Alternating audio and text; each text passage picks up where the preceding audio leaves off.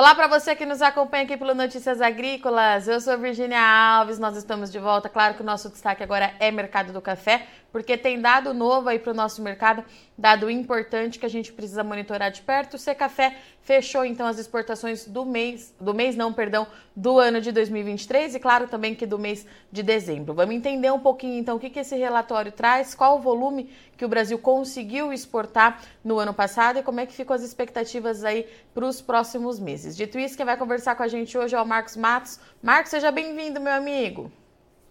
Olá, Virgínia. Que satisfação estar com você. Um abraço em todos. Muito obrigado pelo convite. Vamos lá, então eu vou deixar é, você é, trazer esses números para a gente, que o Brasil foi bem ano passado em exportação, né, Marcos? Conta para a gente quais são as novidades, os números fechados do Secafé. Bom, claro, nós temos um perfil no segundo semestre muito diferente do primeiro semestre. Então, quando a gente fechou os dados em 39,25 milhões de sacas, né, uma leve redução em relação ao ano anterior, né, 0,4% a menos, eh, nós temos muitos destaques a comentar. Tivemos queda no Arábica de 10%, exportamos 30,8 milhões de sacas, mas o Conilon cresceu 212%, 4,71 milhões de sacas. Só no segundo semestre já foram mais, pouco mais de 4 milhões de sacas só para né, os ossos canéforas verdes, Conilon, Robusta Verde, e o solúvel uma, um leve decréscimo.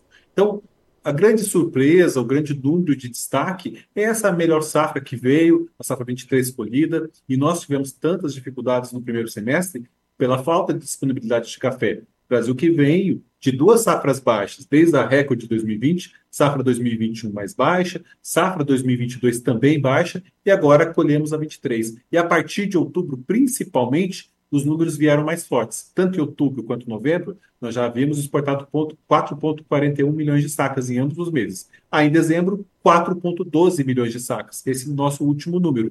Um destaque também para o Conilon, que cresceu 750% em dezembro em relação a dezembro de 22. Então são números muito expressivos, que mostra que é, é, é, é relevante, poderíamos ser maior se não tivéssemos as restrições logísticas, obviamente, mas são fundamentos importantes que mostram que o Brasil, tendo disponibilidade, ele ocupa o seu espaço no mundo. E Marcos, tem alguns dados bem interessantes, porque a participação do Conilon realmente é, em 2023 foi a grande é, estrela das exportações, né? Brasil participando e representando muito nesse mercado, inclusive reconquistando alguns espaços é, que a gente tinha perdido naquele período que o Conilon ficou represado aqui com a demanda interna, né, Marcos?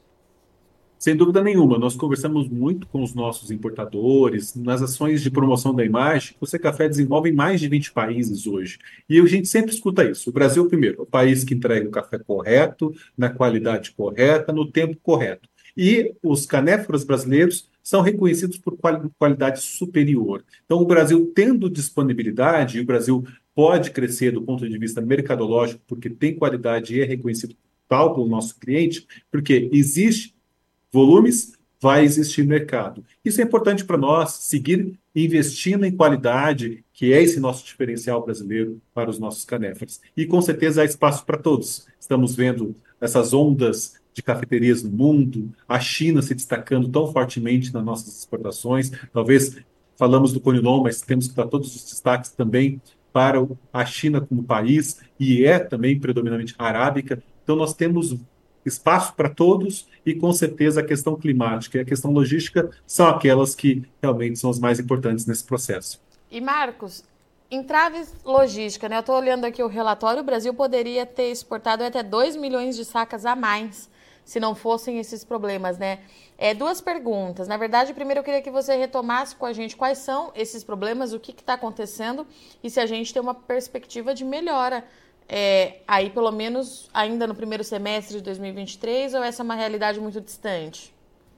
Bom, logística nos afeta em vários sentidos, mas a principal delas é o nosso dever de casa como país, que é avançar, melhorar, aprimorar a nossa infraestrutura para esses tempos de navios maiores, portos de alto mar, com calado, áreas de manobra, não portos de Bahia como Santos, que é tão complexo né, as operações, as áreas de manobra, escalado, que hoje nós estamos falando de navios de acima de 20 mil containers, 24, 28 mil containers, e Santos são de 9, 10 mil contêineres que entra rotineiramente. Então nós temos que aprimorar essa, porque a nossa infraestrutura ela é preparada para um determinado volume ser exportado. E esse volume ser exportado é do agro como um todo. Nós temos cargas containerizadas de diversos produtos. E o café é só um deles. Aumentando esse volume, a gente não tem como escoar por conta das limitações de infraestrutura. Então, é em função do crescimento do agro, não só do café, mas do agro como um todo, continua e vai aumentar esses gargalos.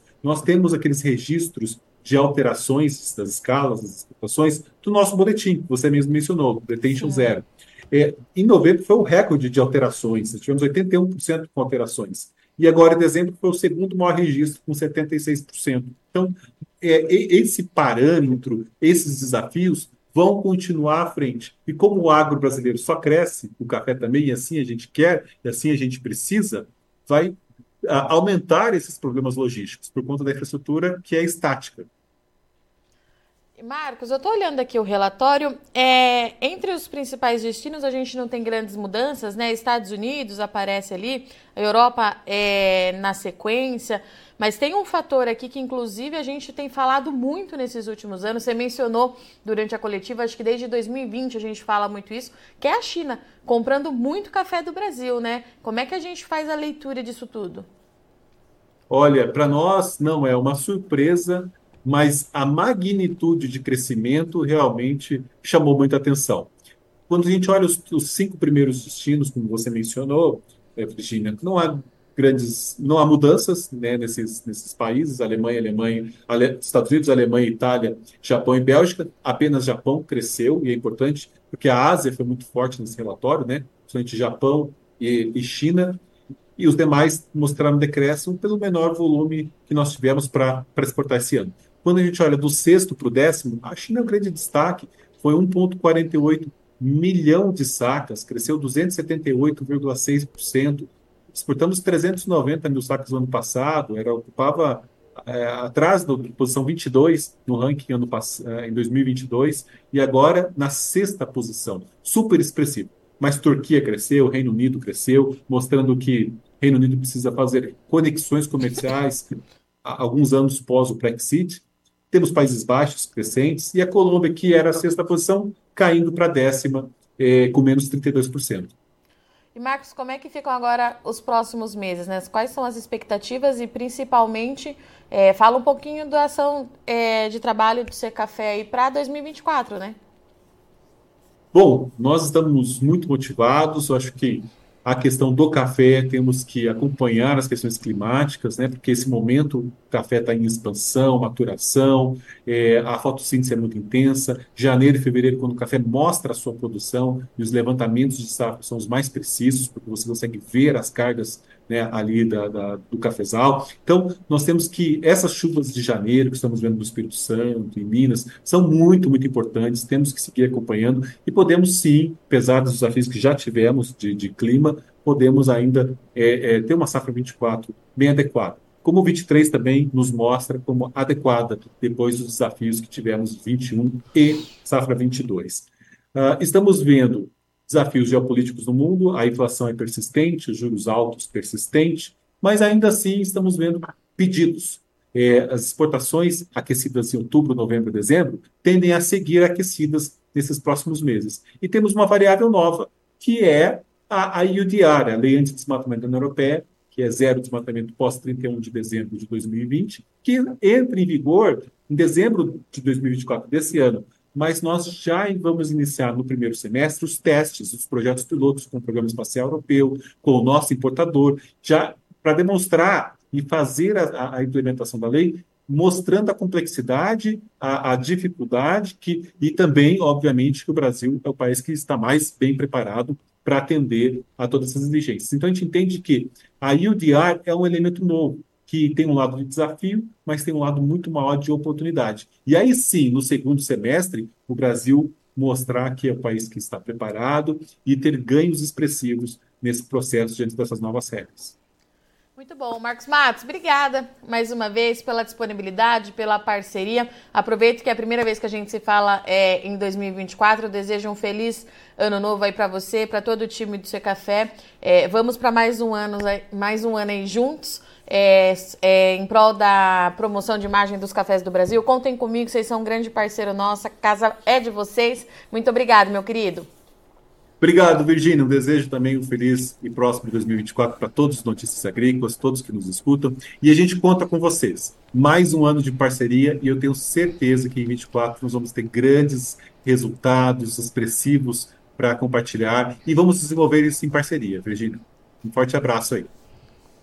Portanto, com a gente aqui hoje, Marcos Matos e Outro Café, trazendo o relatório com o balanço de 2023 das exportações de café do Brasil. O Brasil exportou 39,2 milhões de sacas no ano passado, um volume significativo, positivo. O segundo semestre ali foi bem diferente do que a gente observou é, nos primeiros seis meses do ano, principalmente pela entrada da nova safra.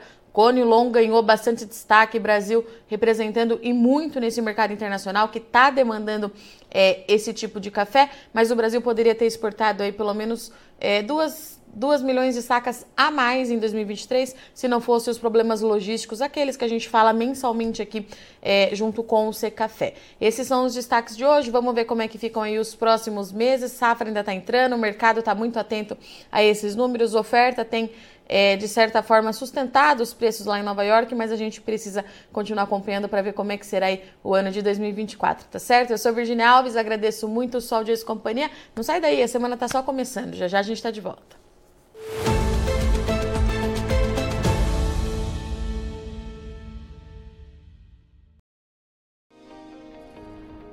Se inscreva em nossas mídias sociais no Facebook Notícias Agrícolas, no Instagram arroba Notícias Agrícolas e no nosso Twitter arroba Notiagre. E para não perder nenhum vídeo, não se esqueça de nos acompanhar no YouTube e na Twitch Notícias Agrícolas Oficial.